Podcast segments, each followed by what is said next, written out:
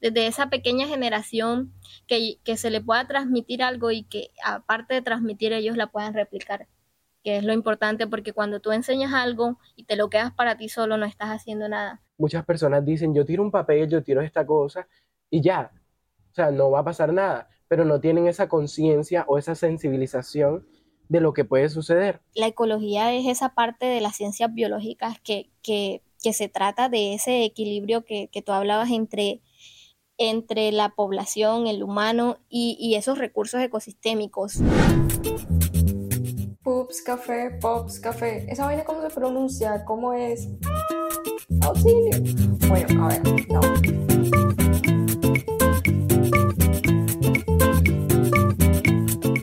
Hola, hola chicos, buenas noches. Buenas noches.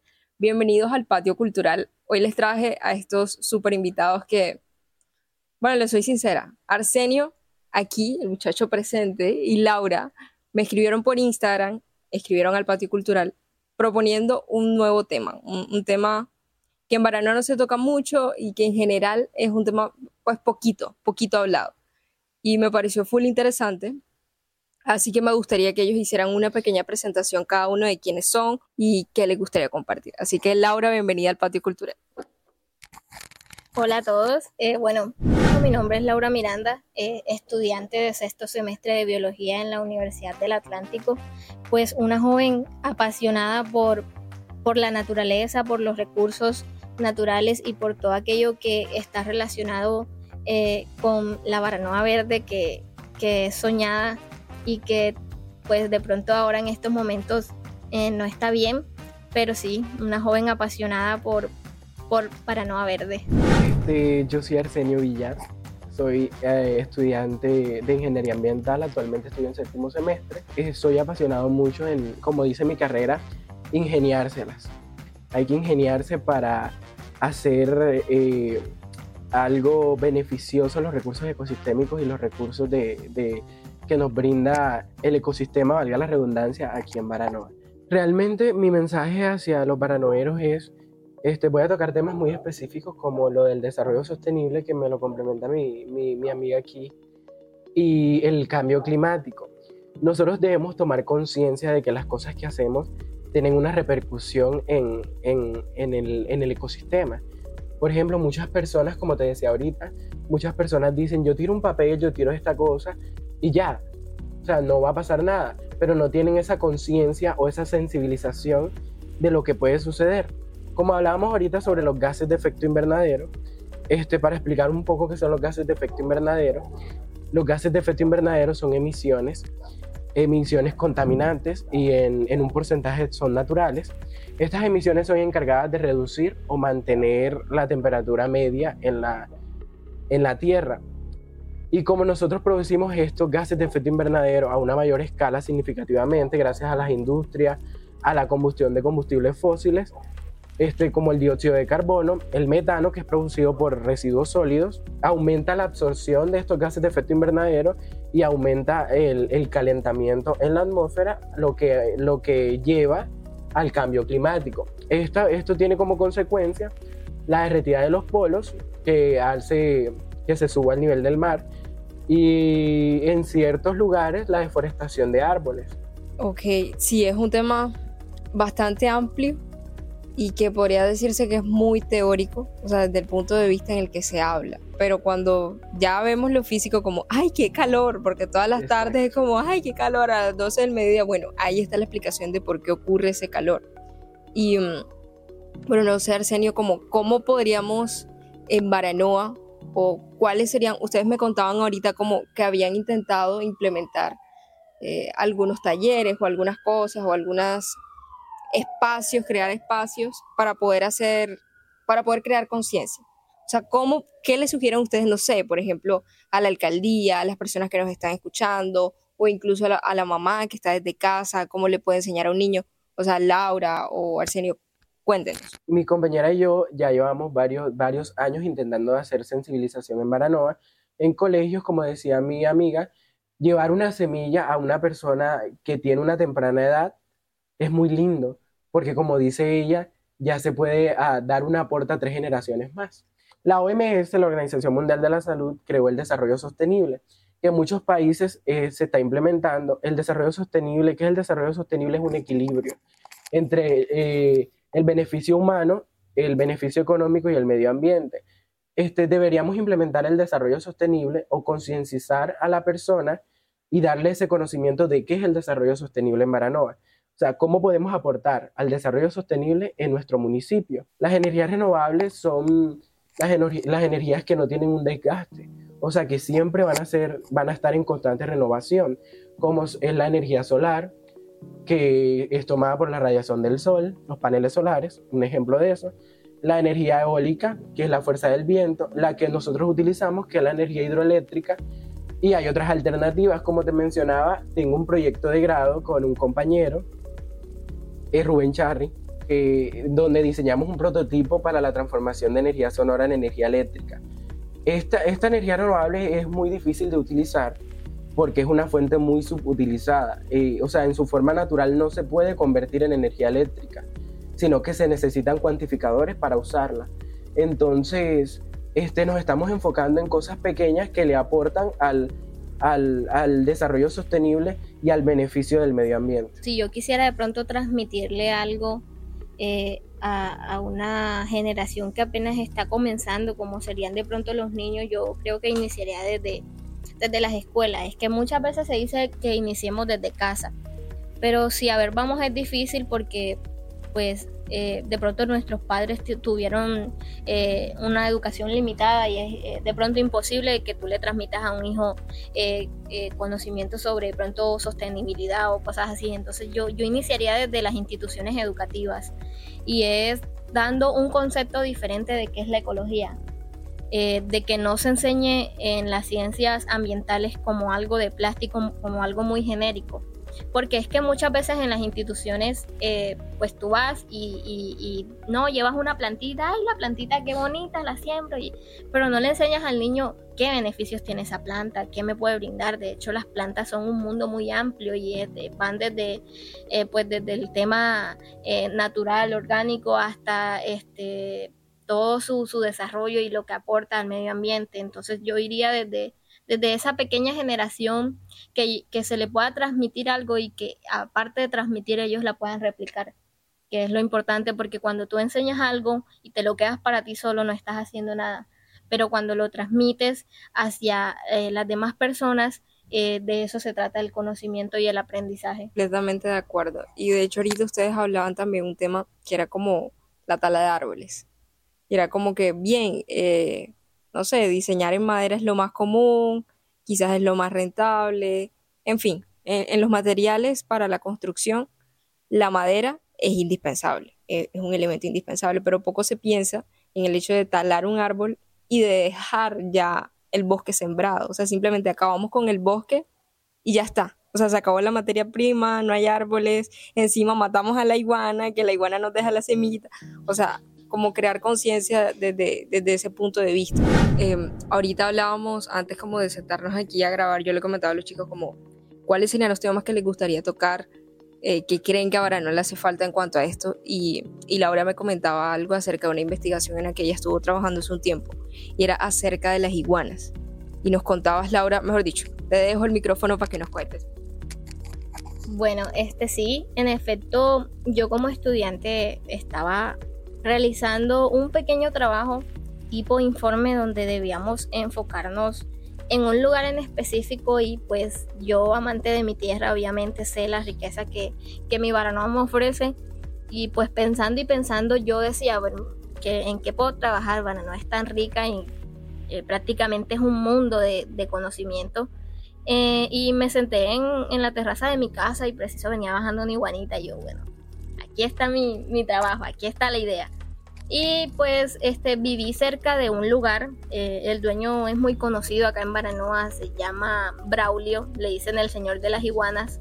Y yo dije, bueno, voy a hacer mi estudio enfocado en las iguanas, en cómo está la población de, iguanas acá en Baranoa, porque anteriormente ya había tenido la oportunidad de, de eh, leer algo informativo sobre que Baranoa era muy ricas en, en iguanas, en, la iguana iguana, que es una especie muy abundante acá en Baranoa.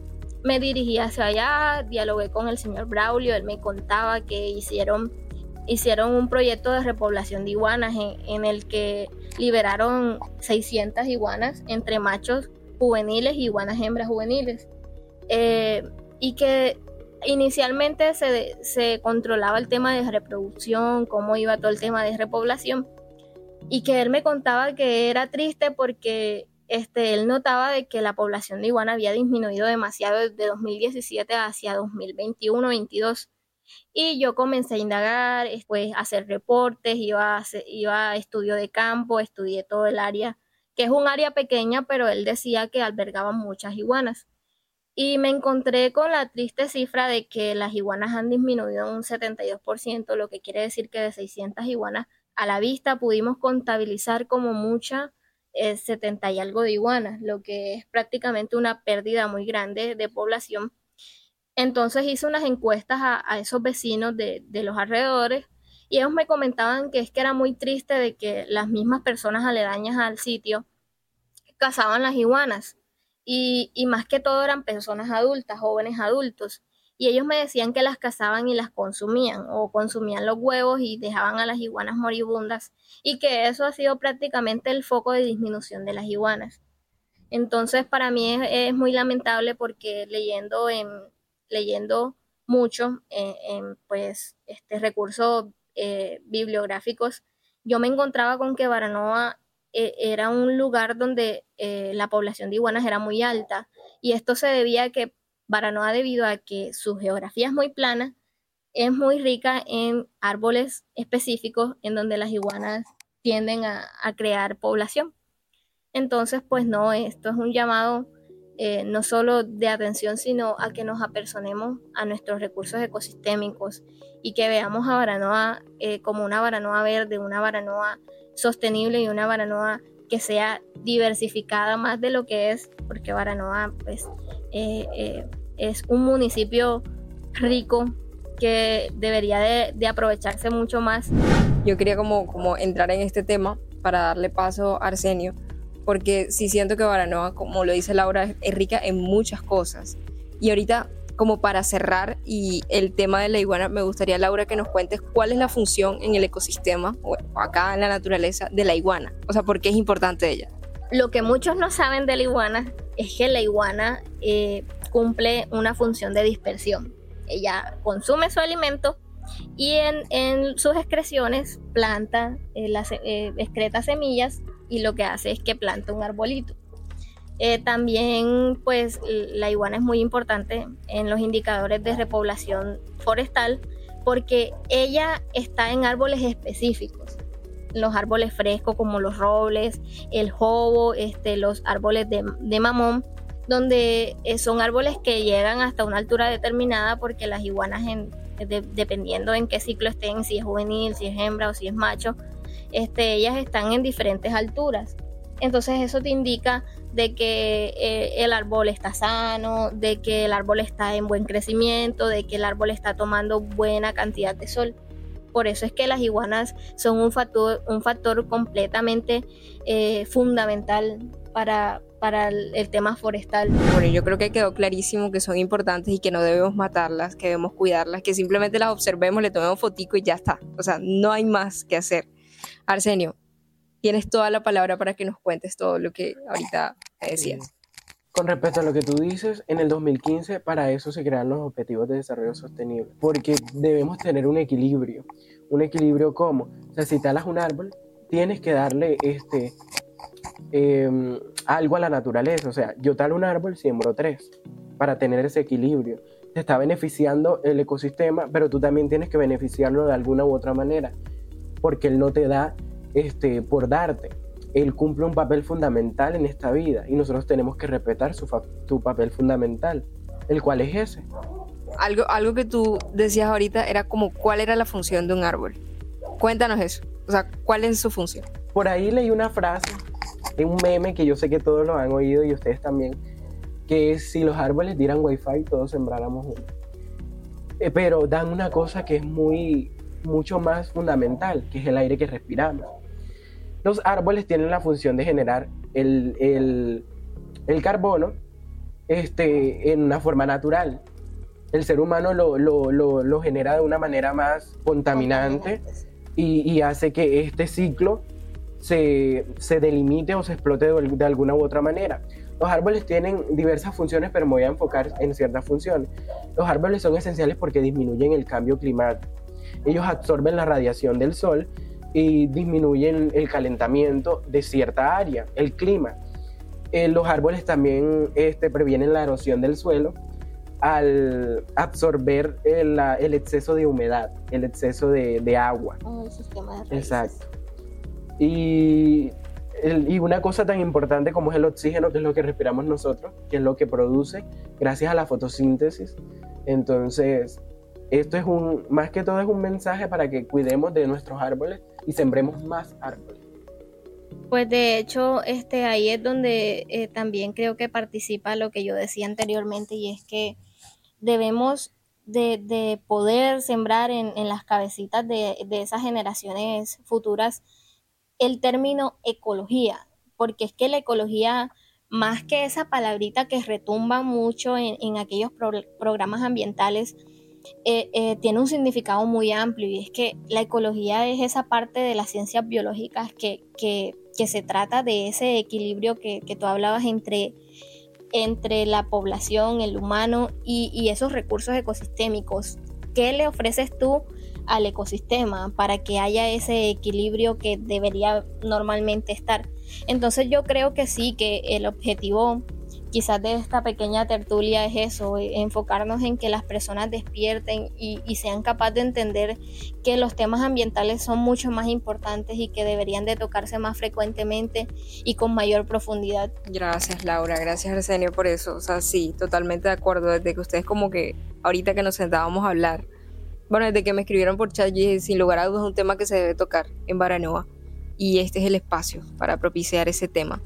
Y mm, sí, o sea, el mensaje es ese, o sea, la extensión es esa, como que no solo nos quedemos en guardar el papelito y llevarlo a la casa, sino que de verdad nos tomemos el tiempo como de investigar más, de sembrar más plantas. Bueno, en lo personal a mí me encantan las plantas y ya se pueden dar cuenta. Eh, entonces sí, o sea, como de, de, crear esos espacios frescos que nos den tranquilidad y paz, porque yo creo que eso es, al final lo que genera la naturaleza es eso. O sea, vida, vida, totalmente vida. Entonces cuéntenos en los comentarios si les gustaría que Arsenio y Laura, no sé, algún día de estos vengan y, y lancen un taller, un conversatorio, algo que quieran eh, ellos también compartir acá en Pups y que ustedes quieran venir a, a verlos, a escucharlos.